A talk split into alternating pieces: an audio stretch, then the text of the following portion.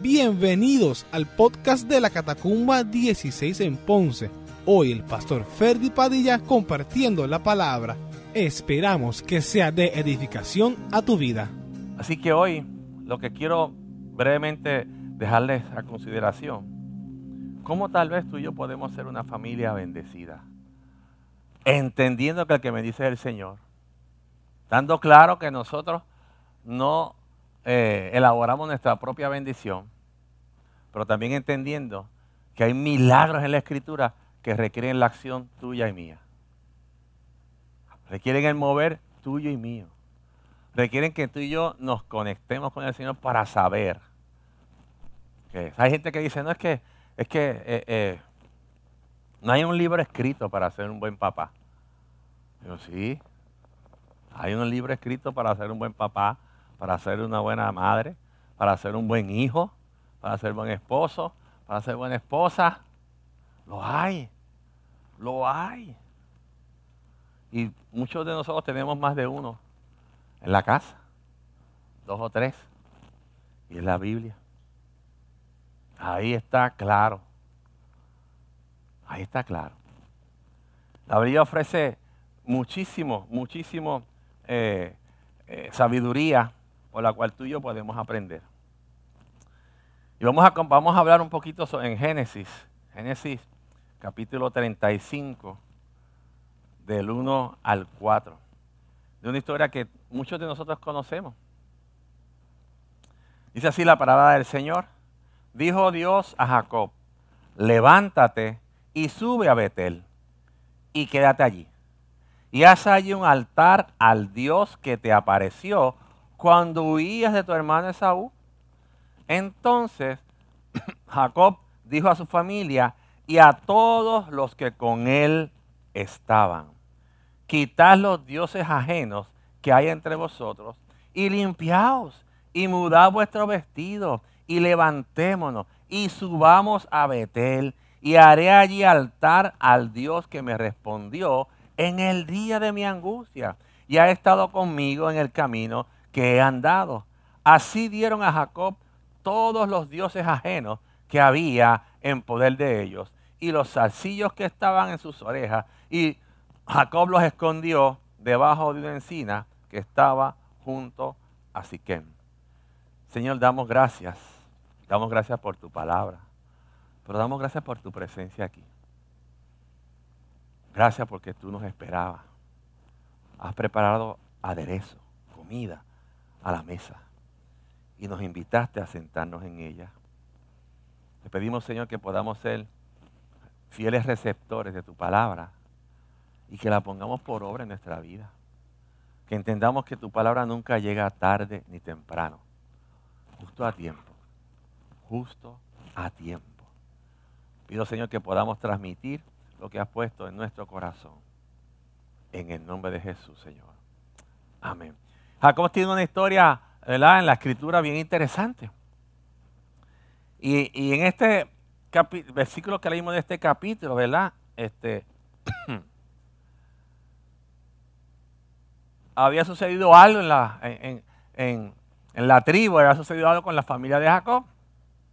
Vemos a un Jacob, ¿verdad? Que obtiene la bendición de Isaac, se la tumba, hace un allá, ¿verdad? y, y recibe una bendición que no le correspondía.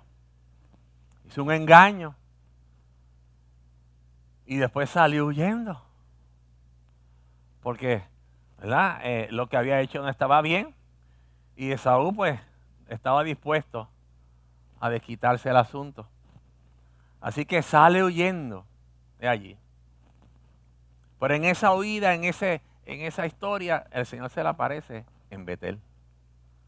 Yo siempre pienso y veo que en los momentos más difíciles de nuestra vida, cuando tú y yo estamos sensibles, es que vemos que Dios está ahí. La escritura dice, eh, era que se le aparece. Pero yo siempre pienso, Señor, tú estabas ahí. Lo que pasa es que yo estaba ciego o estaba mirando para otro lado. Pero en el momento más difícil de tu vida, donde tus niveles eh, de prepotencia, de, superioridad, de incredulidad, de lo que, como usted lo quiera llamar, como lo queramos llamar, ahí, ¿verdad? se bajan las cortinas y está el Señor. Y dice eh, en los capítulos anteriores, ¿verdad? Que se le apareció en Betel, allí, y le habló. Y allí estuvo. Después pasa a servirle a Labán, a Labán, aquel que era un engañador, como diríamos en la calle, le comieron los dulces. Trabajó siete años por una, le dieron la otra y tuvo que trabajar más. Después de ello, y de trabajar todo este tiempo,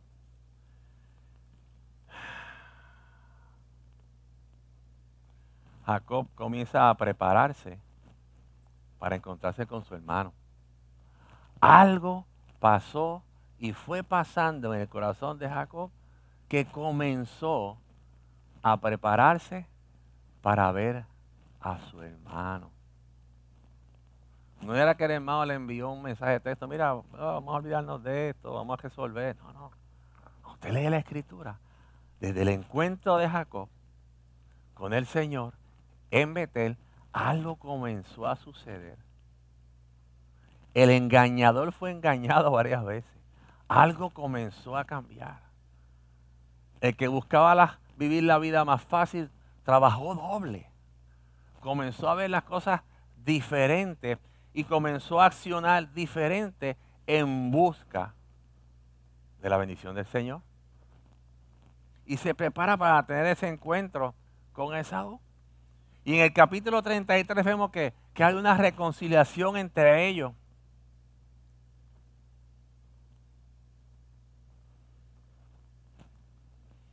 Pero esa reconciliación vino, ¿verdad? Luego que Jacob se encuentra, en alguna versión dice con un hombre, otra versión dice con un ángel, otra versión dice con un espíritu, otra versión, pero se encuentra y pelea con el Señor.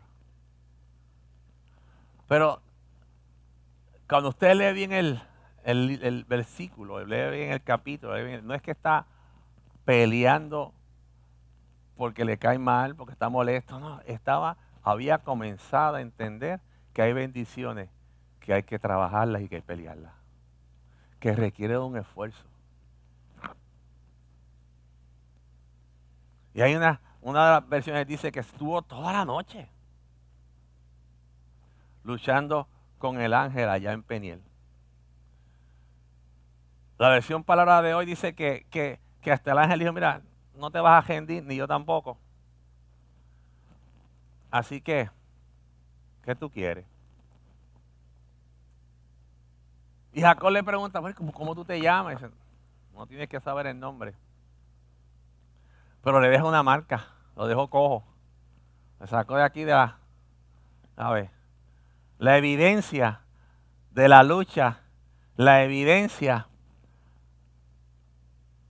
de la pelea, la evidencia de encontrarse con el Señor, la evidencia del deseo de recibir la bendición del Señor, era su cojera. Era su cojera. Y obtuvo un nuevo nombre. Se reconcilia con Esaú. Comienza a levantar familia. Todo va bien. Uno dice, todo va bien. Levanta a sus hijos, su familia. Se reconcilia con algunos pueblos. Y de momento, un joven de otro pueblo se acuesta con Dina, la hija de una de sus hijas. Pero este joven decide honrarla.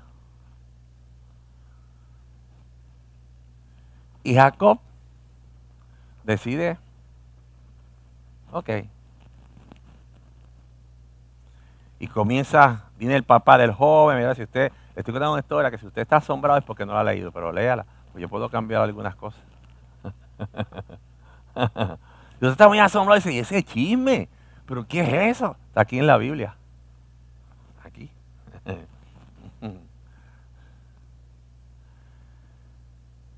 El resultado final de ello, aunque las familias se pusieron de acuerdo y el joven eh, quería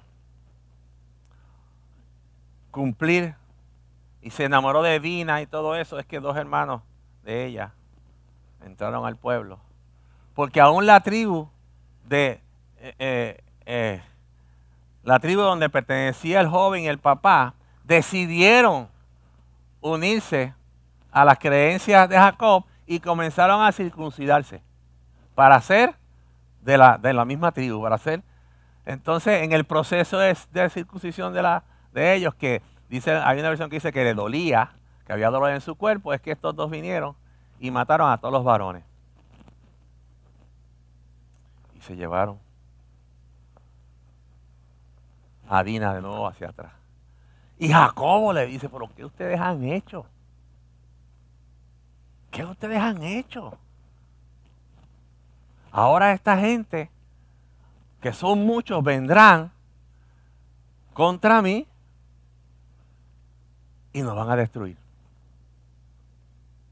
Momento de desesperación, momento de derrota, momento de, sentir que la muerte está cerca. Momento de sentir que algo había fallado. Momento de pensar, pero ¿qué hice? Que, que mis hijos no pudieron entender esto. Ese momento. Pero en ese mismo momento vuelve otra vez el Señor a aparecerse. Y le dice a Jacob, levántate y sube a dónde? Al lugar donde se encontró con él. Muchas veces Dios te dice a ti, mira, regresa al lugar donde te encontraste conmigo. Regresa a la casa. Regresa. Regresa a ser iglesia. Regresa. Nos aparece de muchas formas, de muchas maneras. Lo interesante es que Jacob se levantó y ya no se fue solo. Porque el Señor nos ama y te ama. Y a veces en los ajetreos de la vida, nosotros creemos que Dios se ha olvidado de nosotros.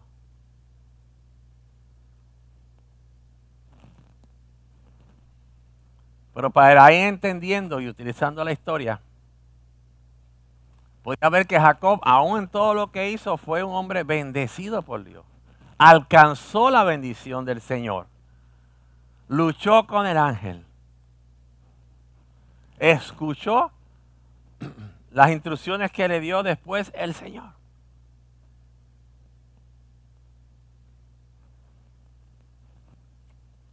Se levantó y habló con su familia.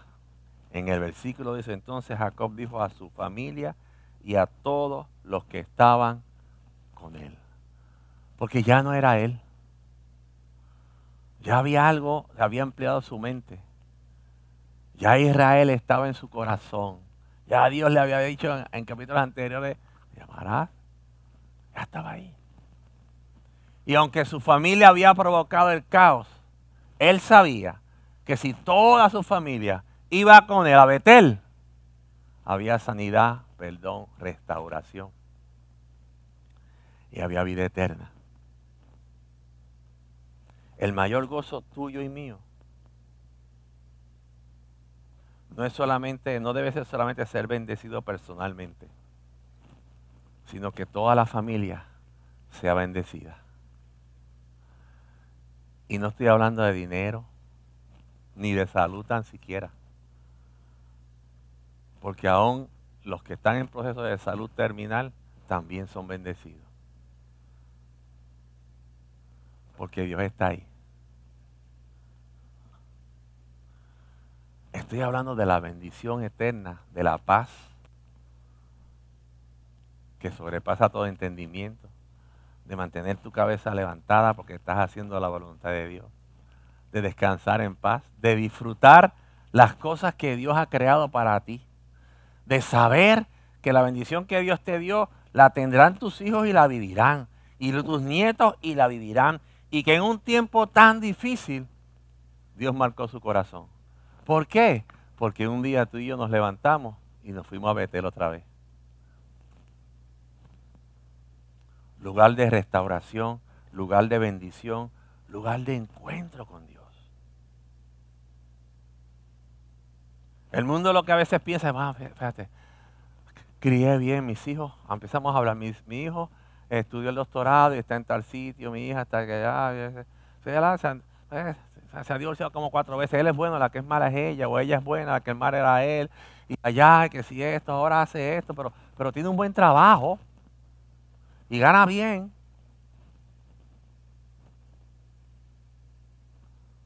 Y hasta ahí quedó. La bendición nuestra llegó hasta ahí. Pero la de Dios sobreabunda. Porque ¿sabe qué?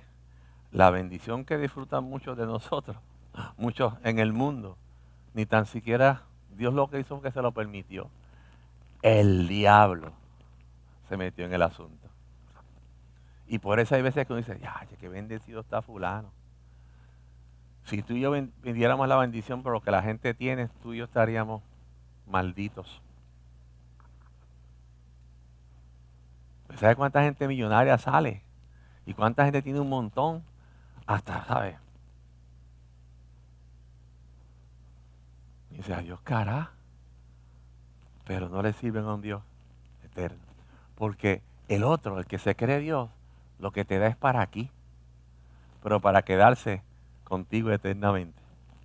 Nuestro Dios, lo que nos da, nos lo da para disfrutarlo aquí, pero para que nos esforcemos, para que le busquemos, para que le creamos, para el día de su venida, si no nos hemos ido antes, encontrarnos con Él, porque la bendición de Él es eterna. Y entonces que trascienda la familia. Una de las cosas que tú y yo necesitamos reconocer y entender que para que nuestra familia comience a, entrar y caminar y recibir una bendición completa en el Señor, es que la cabeza, y aquí voy a hablar de los padres, no voy a decir solamente del varón.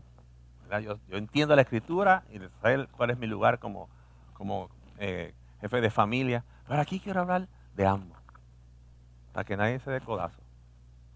De ambos, hombre y mujer. Que ambos obedezcan la voz de Dios. Tenemos que escuchar la voz de Dios. Pero ¿cómo voy a escuchar la voz de Dios? Está a través de la escritura. Pero Dios habla. Dios también habla. Pero Dios no le habla a los sobrinos, ni a los nietos, ni a los primos. ¿Sabe por qué? Porque no tiene. Dios tiene hijos e hijas. Y los hijos son aquellos que lo han confesado con su boca han creído en su corazón y le han pedido que sea su padre, que los acepte como sus hijos y cambiaron su estilo de vida. Comenzaron a procesar y a depender de Él y a vivir de una forma diferente, a provocar una forma diferente. Génesis 31, 1, la versión Palabra de Dios para todos, dice, después Dios le dijo a Jacob, vete a Betel y quédate ahí a vivir allá. Construye un altar allá al Dios que se te apareció cuando estabas escapando de tu hermano. Y cuando me, gusta esta versión porque cuando tú escapas, tú no vas por ahí como y despidiéndote de la gente. A ver. Cuando tú escapas de algo, tú procuras que nadie se entere ni te vea. Y en estos tiempos hasta el celular hay que dejar porque te encuentran por el celular. Escaparse es salir oculto, humillado, con cobardía, con miedo, con, con todo abandonado, con, que de momento se levanta y dice, ¿dónde está fulano? Se escapó. El que se había apropiado de lo que no era de él, salió huyendo. El Señor le dijo, levántate. Y si tú y yo entendemos lo que es eso, si tú y yo entendemos lo que es levantarnos en el hogar, si tú y yo entendemos que somos la cabeza de la familia y Dios es nuestra cabeza, si tú y yo entendemos que cuando Dios nos dice que nos levantemos, eh, lo que nos quiere decir es sal de donde estás, ponte de pie delante de mí y obedéceme, Escúchame. Es bien difícil que nuestros hijos hagan lo que nosotros no hacemos.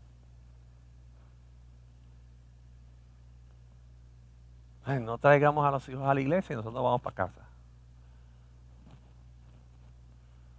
No le digas a tus hijos, porque van a hacer, muchos de ellos o algunos de ellos va a hacer lo que tú eres. Por eso es que los hijos se parecen. Y hacen. Y como yo siempre les digo, yo no me crié con mi papá y cuando me decían que me parecía a él, me daba un coraje. Pero yo observo, yo sé que yo tengo cosas de... Y me lo acuerda mi esposita de vez en cuando. Ella ora por mí para que cuando llegue a la edad que tiene él, no sea igual que él. Y yo también, Padre amado. Quizás no. yo no soy fácil, pero tampoco. y lo amo, por si acaso. Amo un montón. pero sí me parezco. Pero tus hijos van a caminar por donde tú caminas. Si tú eres inconstante, serás inconstante. Si tú siempre te pasas negociando con Dios, negociarán con Dios. Es más, ni lo querrán. Porque si ese Dios que tú dices que le sirve no te provoca cambio, ¿para qué yo lo voy a servir? ¿Para qué? Es difícil que tu familia lo haga. Y cuando comenzamos a hacerlo, tal vez uno se desanima, se cansa. Porque uno siempre trata de acomodar la ficha de uno. Esa cosa de que Dios me ama como soy. Si es verdad, te ama como eres, pero te quiere transformar. Sí, es verdad.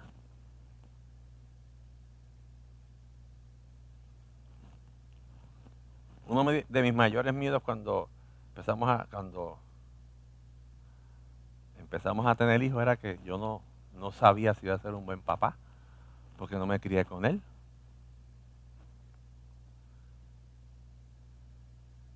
Y no quería que ellos caminaran por donde yo caminé, pero nadie me enseñó a caminar por otro lado. Así que cuando usted, usted se enfoca en que yo no voy a hacer lo mismo que mi papá, yo no voy a ser igual. Cuando estás en ese zapato, siempre haces una o dos cosas igualitos.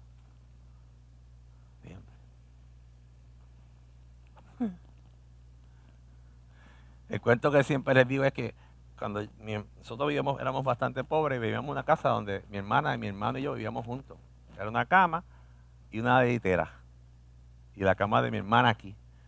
Y el juego que más disfrutábamos era tirarnos de la segunda cama acá. Eso era. A ver. Y entonces, así a la distancia, en la lejanía, oíamos ese grito. ¡No vengan en la cama!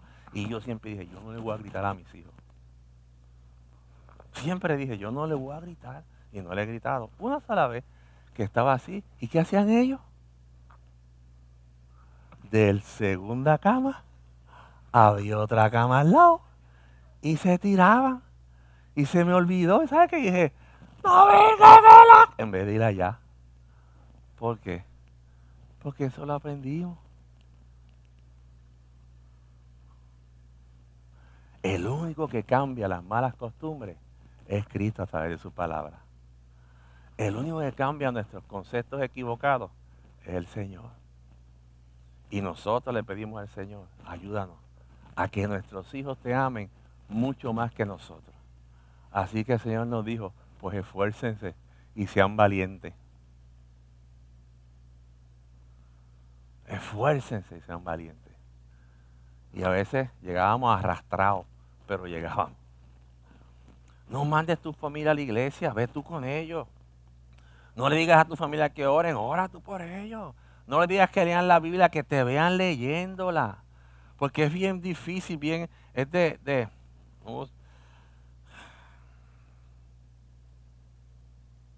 hablar de lo que no conoces es lo más zángano discutir con alguien de algo que tú no conoces. Eso, es ridículo. Hay gente que quiere hablar de Biblia. Ay, eso no lo dice la, no lo dice la Biblia. ¿Tú lo has leído? No, pero no lo dice yo. ¿Estás seguro? No, porque Dios no es así. ¿Estás seguro? Cuando entramos a discutir, a ver la escritura, a leerla, una familia que quiere buscar la bendición tiene que comenzar a congregarse. Porque Dios viene a buscar su iglesia, no la catacuma, no, no, no. Su iglesia somos tú y yo cuando nos unimos, donde quiera que estemos. Mi esposa decía esta mañana, allá donde estábamos adorando al Señor con los pastores, aquí no hay iglesias. Ahora somos una iglesia. Porque estamos todos aquí adorando. Y wow, es verdad. Porque la iglesia somos tú y yo juntos. Adorando al Señor. El Señor le dijo a Jacob, súbete a Betel, a casa, a la casa de Dios, al lugar donde tú me encuentras. ¿Y sabes lo que le dijo? Después, para que me, y me adoras. Mire. Tenía un reguero en la cabeza, estaba frustrado. Sus hijos provocaron una guerra. Mataron un montón de gente. Y el Señor le dice, sube a Betel. Se llevó su familia, los provocadores hubo un cambio. Cuando tú y yo nos encontramos con el Señor, la evidencia de que nos encontramos con Él es que nuestra vida comienza a cambiar. Nuestra vida comienza a cambiar. Y comenzamos a tomar decisiones difíciles. Porque muchas veces uno piensa, a vete, va para atrás. No hay para atrás. Para atrás ni, ni para coger impulso. No, no, no, no como decía Batista. no, es que no vas para atrás, vas para arriba. Venga a encontrarte conmigo. Dios así está en todo lugar, pero al Señor le agrada que tú y yo le busquemos en el lugar que representa su casa, es decir, donde estamos todos juntos. Sí, Dios está en todo lugar, pero le agrada que tú y yo nos juntemos para buscarle, para adorarle, para traer nuestra y declararlo un Dios. Y no es porque sea egoísta, es porque la adoración a nosotros nos produce bendición. Ayer nos enseñaban cómo en el cerebro, algunas máquinas que hay ahí, eh, eh, cuando las personas están cantando, algo así, decía, cómo los colores y las cosas del cerebro cambian.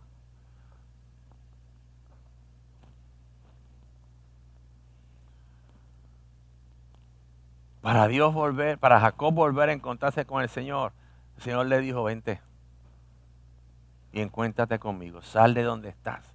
Tú quieres una familia donde haya mayor bendición, sal de donde estás, levántate. Y cuando hablo aquí de levantarte, cambia tu mente. Señor, yo, yo te voy a obedecer en fe. En fe. Porque sabes que si tú tratas de entender al Señor, se te va a ir la guagua. A Dios no te pide que lo entiendas. Dios nos pide que lo obedezcamos.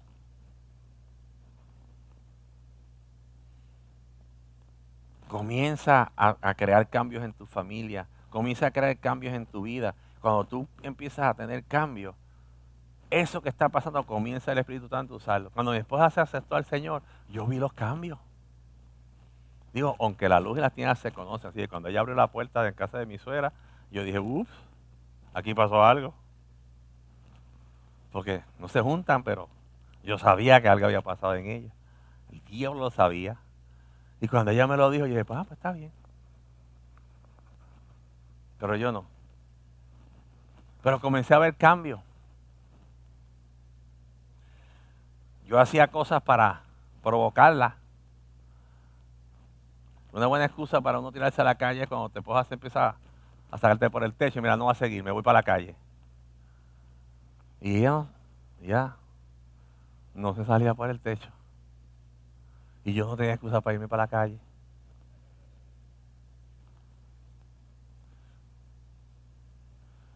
Empezó a haber cambios en la casa con ella. Ella siempre ha sido una cosa excelente. Eso es, eso es de beauty a mí siempre, toda la vida. Pero empezó a haber cambios. Y esos cambios empiezan a asustar. Y uno empieza a huir. Y la Biblia nos dice claramente, huye el impío sin que nadie lo persiga. A través de los cambios de ella, que eran buenos, yo comencé a sentir miedo. Pero esos cambios Dios los utilizó para traerme. Y entonces tú te tienes que, nos debemos preguntar, ¿cuántas veces yo me congrego? ¿Cuántas veces me debo congregar, pastor? para provocar bendición. Mira, todas las veces que tú puedas. Y todas las veces que no puedas, provoca también congregarte. Porque nosotros a las cosas del mundo no le faltamos. Usted tiene un trabajo y usted llega con dolor de cabeza. Usted llega jastrado. Ahora no se lo permiten porque ahora cualquier cosa es COVID y te dicen, a tu casa. Pero antes, usted llegaba, ¿verdad? Asistencia perfecta. Tengo días acumulados que... Pero a la iglesia, ay, el domingo de verdad que me duele una uña. Hoy me quedo en casa. Y al otro día no le duele. Porque hay enfermedades que son selectivas. Son de domingo nada más. Son virus de, dominicales.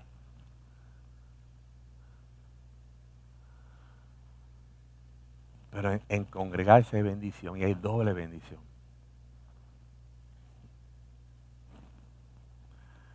Tantas veces como sientas tu necesidad y aunque no lo sientas también, porque uno se congrega por, obediencia y por agradecimiento.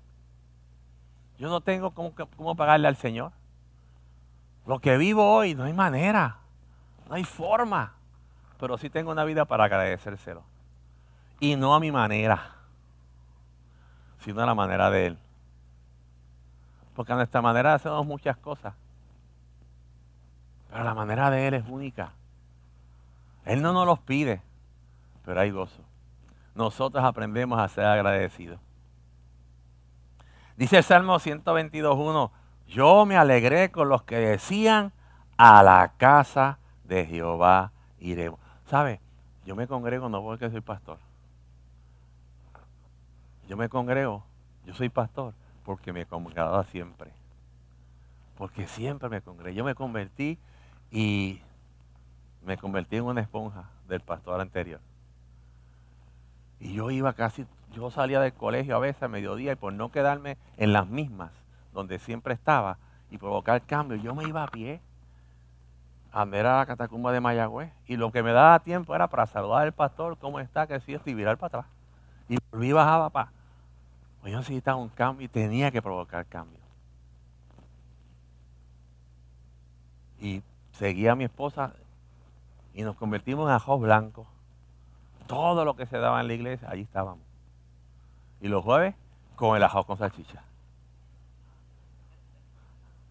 Pero allí estábamos, y ¿sabes qué? Que nuestros hijos son peor que nosotros. Peores.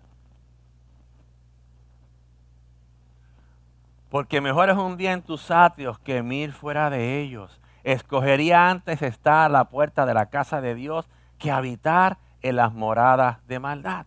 Y la versión Palabra de Dios para todos dice, un día en tu templo es mejor que días en cualquier otro lugar. Preferiría ser el portero de la casa de Dios que vivir en la casa del perverso. Mire, nosotros hemos minimizado tanto el congregarnos que a veces decimos, mira, pastor, es que el único día que yo tengo para descansar es el domingo. El único día que yo tengo para limpiar el patio es el domingo. El único día Los, otros seis no tuvimos tiempo de buscar al Señor. Y el único día, pues lo usas para ti. Pero no te das cuenta que todos los demás días también lo usaste para ti. Para recibir, ¿verdad? Y que comienzas a perder el, el, sentido del paladar de estar en la casa del Señor y ver lo que Dios hace. Una familia que busca bendición se congrega con propósito, hace de su iglesia un lugar de adoración. Llega a la casa y Señor, qué bueno que llegué. Hoy, hoy soy uno más de lo que llega. Y se goza, me gozo con los hermanos. Me gozo de verlo. Me preocupa cuando no veo a alguno. Porque somos una familia. Y buscamos la forma y nos gozamos y nos entristecemos cuando alguien de la familia también se entristece. Porque esto no se trata de religión, se trata de una relación con el Dios vivo que cambia nuestro corazón y nos a través de su sangre nos hace familia.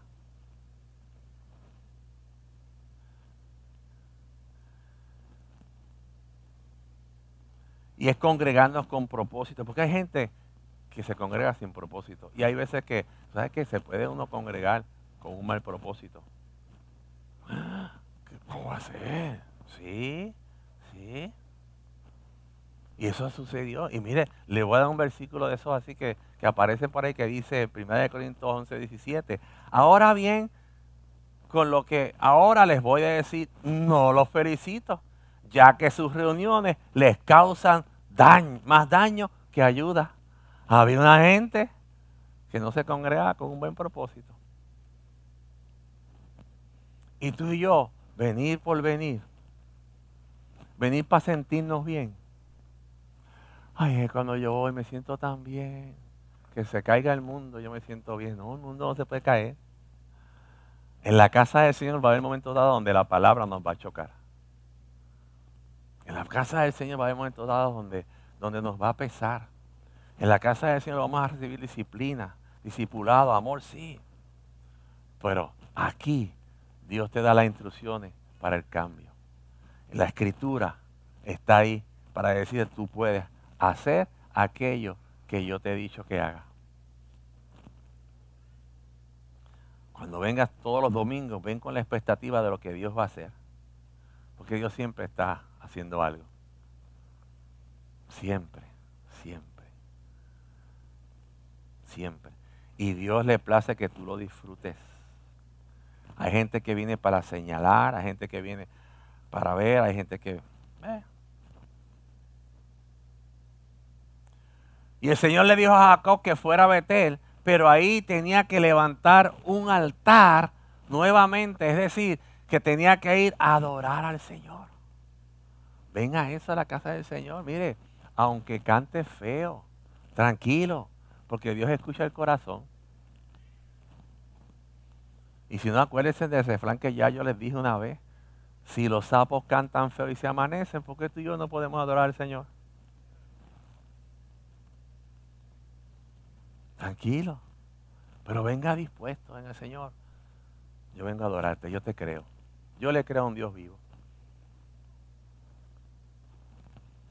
A un Dios que le agrada que lo adoren. Y esto nos enseña que no se trata solamente de ir a un lugar, solamente de pertenecer a un sitio, sino de venir con propósito, Señor. Hoy quiero escuchar tu palabra, aunque me duela. Hoy quiero saber que tú estás aquí. Hoy quiero entregarte aquellas cosas que a ti no te agradan. Hoy quiero, Señor, que bregues conmigo, Señor. Hoy quiero, Señor, que me quiebre.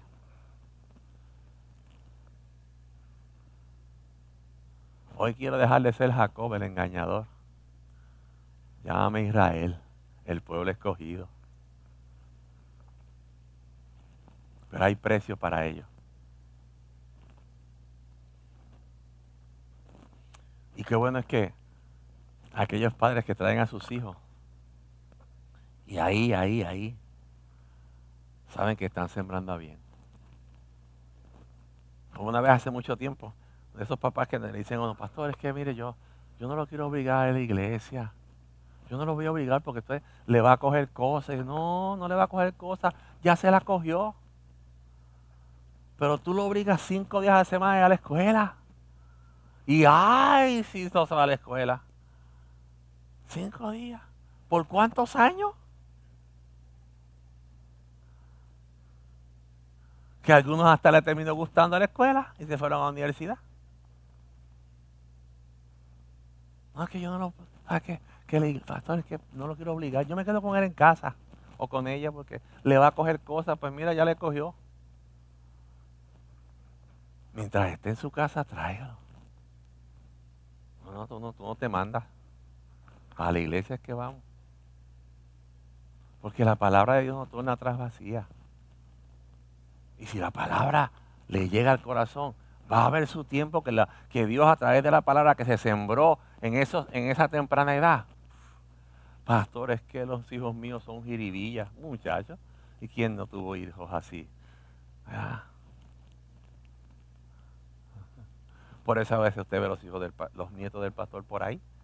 Porque esta es su casa. Y así trataron a los míos en la otra iglesia cuando Fabián se metía por todas las sillas y por luego en medio del culto y pasaba. ¿Quién iba a pensar que Fabián, el que no estaba quieto, el que no se detenía, el que siempre estaba por ahí, iba a ser el que la puerta que Dios utilizó. Ni yo, que soy su país. Pero le creímos a Dios. Le creímos a Dios. Y no nos cansamos. Y uso el ejemplo de ellos porque es el que vivimos, ¿no? Usted no tiene que hacer lo que nosotros hacemos. Haga lo que la Escritura dice. No negocie con el Señor. No. El que negocia para con el Señor siempre pierde. El Señor, el Señor, aquí estoy. Aquí estamos. Cansados. El día ha sido largo, difícil, pero aquí estamos. Aquí estamos.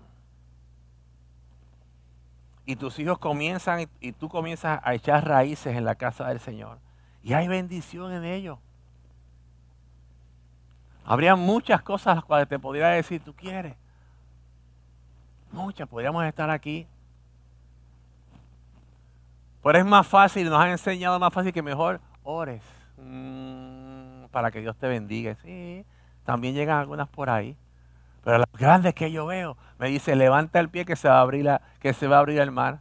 Dale a la piedra que va a salir el agua. Mira algo grande. Mueve la roca que Lázaro va a salir. Había una acción tuya y mía para que ver el milagro que Dios había hecho. Yo creo que se hace muchos años atrás usted le preguntaba a Claudina si yo, si, me iba, si nos iba a ver aquí, hasta que el Señor le habló. Pero un tiempo atrás, cuando los dos vivíamos y cuando ella aceptó al Señor y yo no, pues ella tuvo que creerle a Dios. Y todavía al sol de hoy seguimos, Señor, te creemos. Va a haber momentos difíciles. Pero como ya usted tiene un camino recorrido, ya usted ha visto las maravillas del Señor, ya usted sabe que el Dios lo ha guardado aún siendo infiel, ¿qué más siendo fiel? Y en estos tiempos que hay muchas iglesias, mira hermano, ya usted sabe que las iglesias por internet no sustituyen, nunca van a sustituir lo presencial. No se convierta en un church shopping. No esté por ahí viendo a ver qué veo hoy. Voy a ver aquel de Alaska, voy a ver aquel. Y es bueno a veces escuchar las enseñanzas, pero partiendo de su casa. Eche raíces. El cielo se hace violento y solo los violentos lo arrebatan. Tú y yo tenemos que dejar de vivir a medias con el Señor. Como decía aquella famosa gobernadora, en el Señor tú y yo no podemos vivir con lo mejor de los dos mundos. Tenemos que decidir vivir con lo mejor de un solo mundo en este mundo. En este mundo debemos ser la diferencia. Dios Jesús fue la diferencia. Porque a Jesús no lo mataron por guerrillero, ni por matón, ni nada de eso. Él fue a la cruz. Porque fue diferente había un plan para él. Decidió cumplirlo. Por ti y por mí. Estuvo allí. Se movió entre los que no le creían. María estuvo allí. Y le tuvo que creer al Dios. Que le permitió tener al hijo, al primogénito, al varón, al primero. Para saber que iba a ser él redentor del mundo y verlo sufrir y verlo morir. Tenía que haber una acción. Tú y yo queremos bendición para nuestra familia. Levántate, sacúdete, pon al Señor en el lugar que le corresponde. Trae a tus hijos que no quieran. Habla de la para ahora que lo que hay de la puerta para adentro sea lo mismo que lo que hay de la puerta para afuera. que si usted es como es en la iglesia, así mismo lo es en la casa. Porque ahí no trae bendición. Y este es día de que tú decidas Una bendición familiar tiene que incluir a todos los que habitan en nuestra casa. Todos los que habitan en la casa tienen que ver que Dios está obrando, que Dios está bregando. Algo que, que aprendimos en el camino y que yo lo veía mucho de mi esposa es que ella siempre buscaba la manera de que nuestros hijos supieran que lo que había era porque Dios nos las había dado. Si jugaban baloncesto es porque Dios le había permitido. Si ganaban es porque Dios le dio la habilidad. A tal grado que no jugaban baloncesto los domingos. No. Y lo hablábamos con los coaches. Y estos días Fabián nos estaba, estábamos en el, en el, y él nos trajo otras historias que no nos acordábamos. Ay, qué abusadores. No. Pues si yo le decía a una colegio, si, si este no juega los sábados, está bien. Qué tremendo, porque esa es la fe que él profesa. Y ustedes se la prueban, pues esto no van a jugar domingo. Ay, pues ¿qué hacemos? Hable con la liga. Y hubo momentos difíciles para ellos. Momentos difíciles. Un momento donde, donde por ser religiosos los sacaran. Pero los sacaban de un sitio y Dios los honraba en el otro.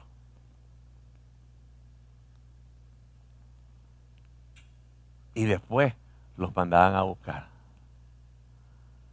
Porque Dios defiende a sus hijos y Dios los bendice. Usted y yo no tengamos temor a eso. Provoca cambios en tu vida. Incluye a tu familia, incluye a tus hijos. Que ellos no crean que tú eres el héroe nada más. No es que tú, tú solamente eres eh, eh, un reflejo de tu héroe. Comienza a habitar en la casa del Señor y que te sea necesario estar en la casa. Una familia que quiere provocar bendición o buscar bendición siempre quiere agradar a Dios en todo.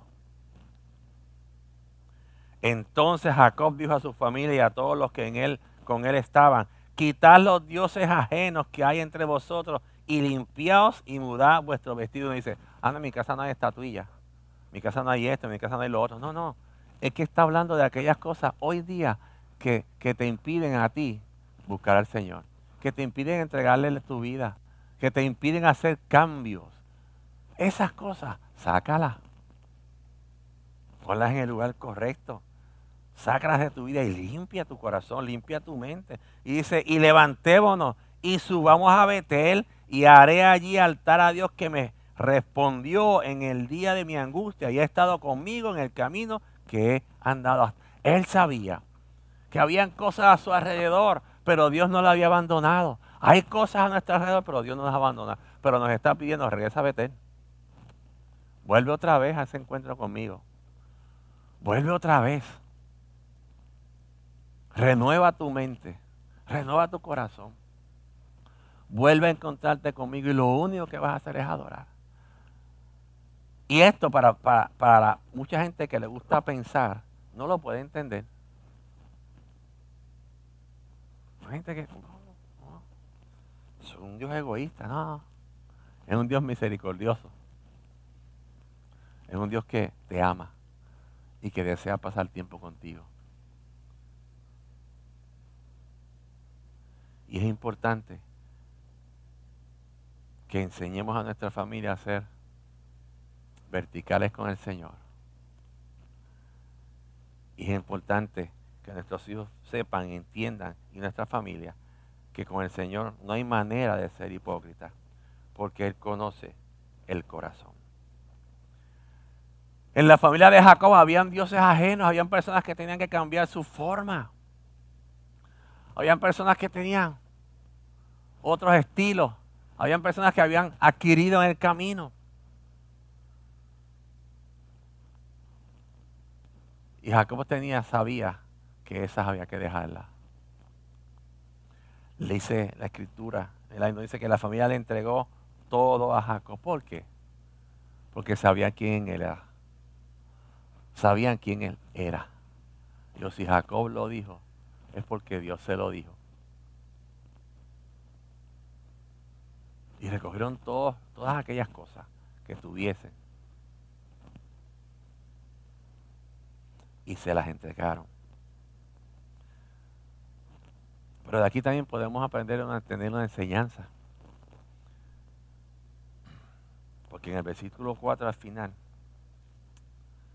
dice que Jacob los escondió debajo de una encina que estaba junto al Siquem. Y nosotros hay veces que los escondemos. Y eso es un error. Escondemos nuestros pecados. Los dejamos allí. Somos personas diferentes. Pero afuera somos de otra manera.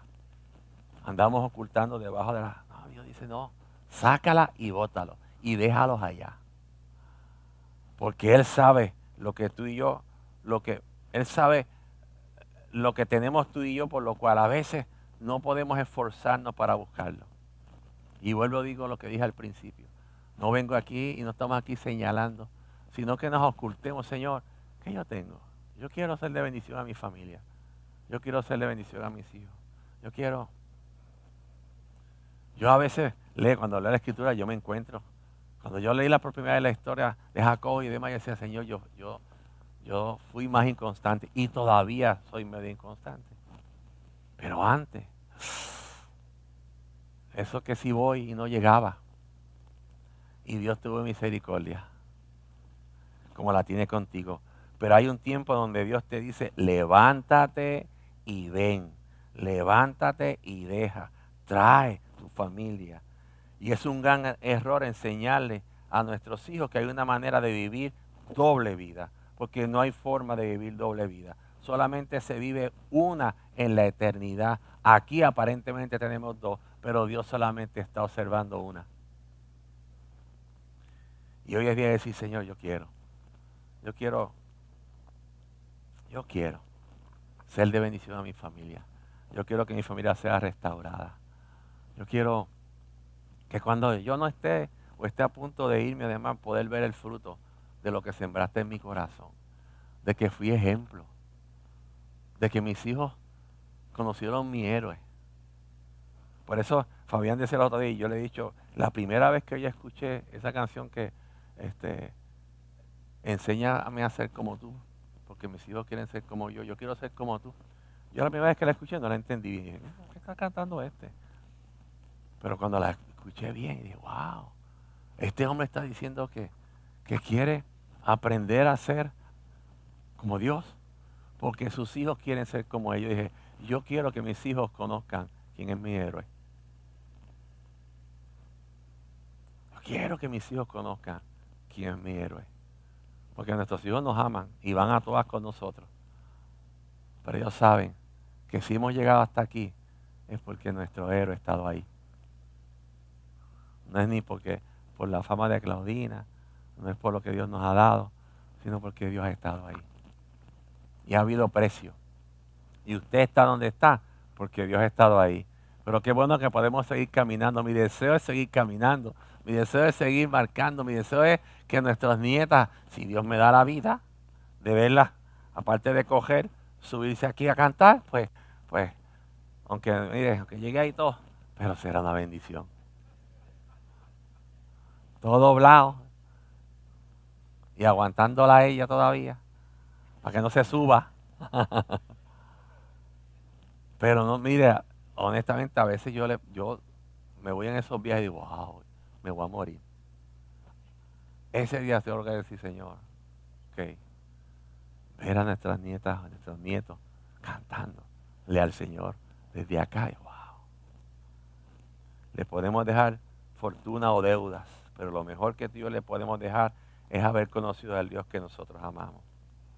Y no fue difícil, como para tal vez usted le ha sido difícil, el poder ver, el poder creer que, que sus cambios bendecirán a otros, sí. Va a ser difícil, pero Dios te va a honrar. Va a ser bien difícil. Nos harán la vida difícil. Pues cuando usted se, le entrega su vida al Señor, lo primero que, los, primeros que lo van a herir son los que están más cerca. Cuando Claudina aceptó al Señor, lo primero que yo le dije fue, jamás seré aleluya. Puede serlo, tranquila, pero yo, nada. e hice todo los esfuerzos posibles para no ser aleluya. Pero ¿sabe quién a quién Dios honró? El corazón de alguien que le creyó. Se la hice difícil. La puse difícil. Pero veía como Dios la guardaba. Así que no tengas temor. Tengas temor un día, Señor. Yo, quiero probar a ese Dios que este hombre conoce. Yo quiero probar al Dios que transforma. Yo quiero probar al Dios que Jacob vio. Yo quiero probar a ese Dios que cuando Jacob se fue por ahí huyendo, que tenía la primogenitura y no le sirvió para nada, y se fue huyendo, se encontró contigo. Y no fue que él se encontró, es que tú lo fuiste a ver. Tú te le apareciste, así como Dios un día se apareció en nuestra vida. Porque un día tú sentiste en tu corazón, yo, yo, yo necesito un cambio. No fue que tú dijiste, ay, hoy, hoy yo me levanté como que, pues. No, Dios comenzó a tocar a tu puerta. Dios comenzó a llamarte. El Dios que todo lo puede. El Dios todopoderoso. Yo le creo a ese Dios. Al Dios que todo lo puede. Y si yo le creo a ese Dios, yo voy a todas. Y ahí vamos, ponemos de pie. Esta noche es un tiempo donde familia, usted tiene que tomar decisiones. Nos quieren robar nuestros hijos, te quieren robar el gozo de la presencia del Señor. Nos quieren enseñar a estar acostados ahí en el Señor. La filosofía del mundo nos quiere sentar en el lugar que a Dios le corresponde.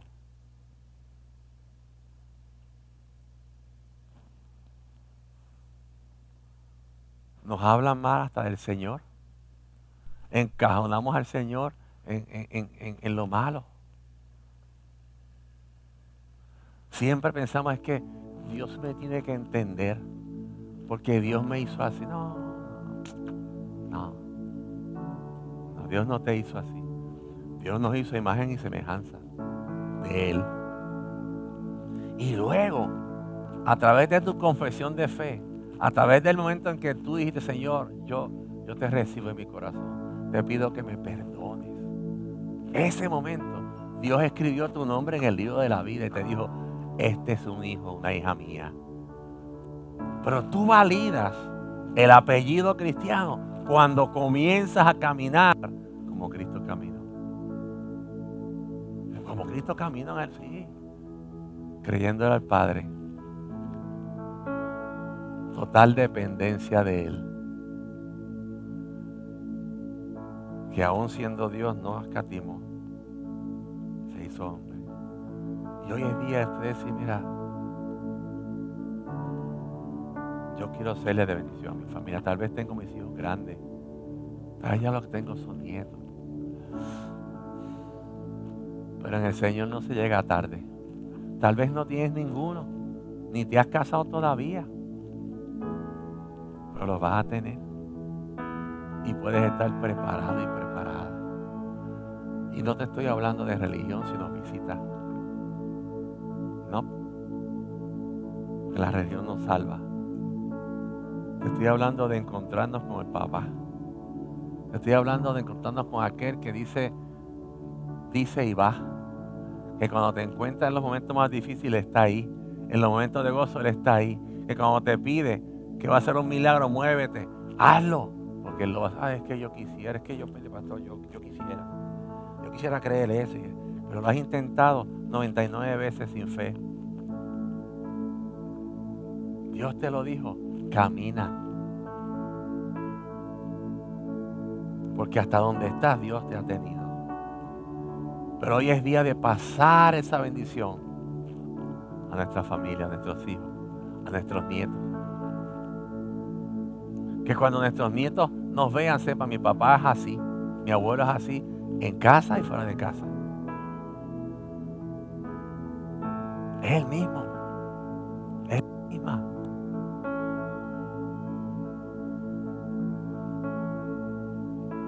Porque con sus acciones testifica del Dios que ha conocido. Y yo quisiera orar por aquellos que reciben la palabra. Y decide, Señor, yo, yo no sé qué voy a hacer en un futuro, pero tú sabes. Lo que sí sé es que te necesito que sí sé que yo te necesito. Yo quiero conocer ese Dios. Al Dios de la Biblia. no al Dios de la religión, al Dios que murió y resucitó y nos dejó al Espíritu Santo. No está allá arriba mirando para abajo a ver lo que pasa, no. Nos dejó el Espíritu Santo, el consolador, aquel que nos ve y nos ama. Aún a pesar de nosotros, nos ama. Aquel que enciende la zarza en el desierto que no consume. Pero que tú y yo podamos decir, Señor, yo no sé cómo, pero aquí estoy. Escudriñame. Yo sé que tengo que tomar decisiones que me aterrorizan, pero si son tuyas, yo voy a todas. Yo voy a todas. Piense cómo se sintió este varón cuando el Señor le dijo, dale esa piedra que va a botar el agua, aquel peñón gigante. Y el pueblo sediento con fe. El Señor pudo haberle dicho, hazte un fotito ahí en la tierra que ahí va a salir. Lo que le dijo, dale a la piedra. Y cuando fue a resucitar a Lázaro, pudiendo él mover la piedra, le dijo a ella, mueva la piedra. ¿Usted no cree que el Señor podía mover la piedra? Porque hay momentos dados que tú y yo tenemos que mover aquello que nos impiden creerle a Dios. Porque Dios tiene un milagro mayor. Dios tiene un milagro mayor. Y hoy, esta noche, es día de milagro para ti. Si te atreves, si tú sabes, sabes que sabes, que Dios te ha vuelto a hablar. Porque estoy seguro que lo que aquí has escuchado no es la primera vez que lo. Y todavía Dios sigue recalcando. Es porque todavía Dios te anhela, anhela de la forma en que Él sabe que puede ser con Él y para Él. Dios no brega con los 50%, Él brega con los 100%. Y si quieres y deseas que oremos, yo solamente te voy a pedir que pases, que pase esposa, esposa, y tienes sus hijos o hijas, pase. Queremos orar por al Señor, yo, yo necesito eso. Yo no puedo vivir tibio. Yo necesito, yo sé que me puedo acostumbrar a ser tibio. Yo sé que puedo acostumbrar a mi familia a ser tibio. Yo sé que no he sido un buen ejemplo. He sido buena persona, buen hombre, buen esposo, buena esposa. Pero en verdad, en verdad, no te he reflejado. Y hoy te necesito. Hoy te necesito. Hoy necesito saber que tú me amas tanto y que me estás llamando. Y que tú no eres un Dios que te fijas en las edades. Porque Dios no se fija en la edad. Dios se fija en el corazón que dice yo, yo quiero. Yo necesito. Yo necesito. Yo quiero bendecir a mi familia. Yo quiero serle de bendición. Y como único yo puedo ser de bendición es siendo obediente al Señor. Es cediendo mis temores, mis miedos. Es diciendo, Señor, aquí estoy. Yo no sé qué va a pasar mañana. Pero si tú estás mañana conmigo, va a ser de bendición. Va a ser de bendición. Y hoy es día de, si usted nunca, nunca ha aceptado al Señor como un salvador personal, este es el momento. Mira, yo, yo quiero, yo quiero conocer, yo quiero entregarle mi vida al Señor. Es decir, yo quiero. ¿Habrá alguien aquí? Amén, Dios me la bendiga. ¿Habrá alguien más que diga, yo hoy yo quiero conocer Señor, yo quiero conocer a ese Dios? Porque he hablado de un Dios que no conozco. De lejos me habían hablado, de lejos. Pero que habitara en mi corazón, que viniera y me transformara, que me perdonara. Yo quiero conocer a ese Dios, al Dios de la Biblia. Habrá alguien más que sabe que su corazón está a las millas. Porque nuestro corazón late, cambia, cambia sus latidos cuando percibe en el Espíritu que Dios está llamando. Que Dios está llamando. Y es el mismo provocando tal. Y hay veces que hay que salir de donde estamos escondidos. y venir a Betel y encontrarme con Él. Y marcar un, un antes y un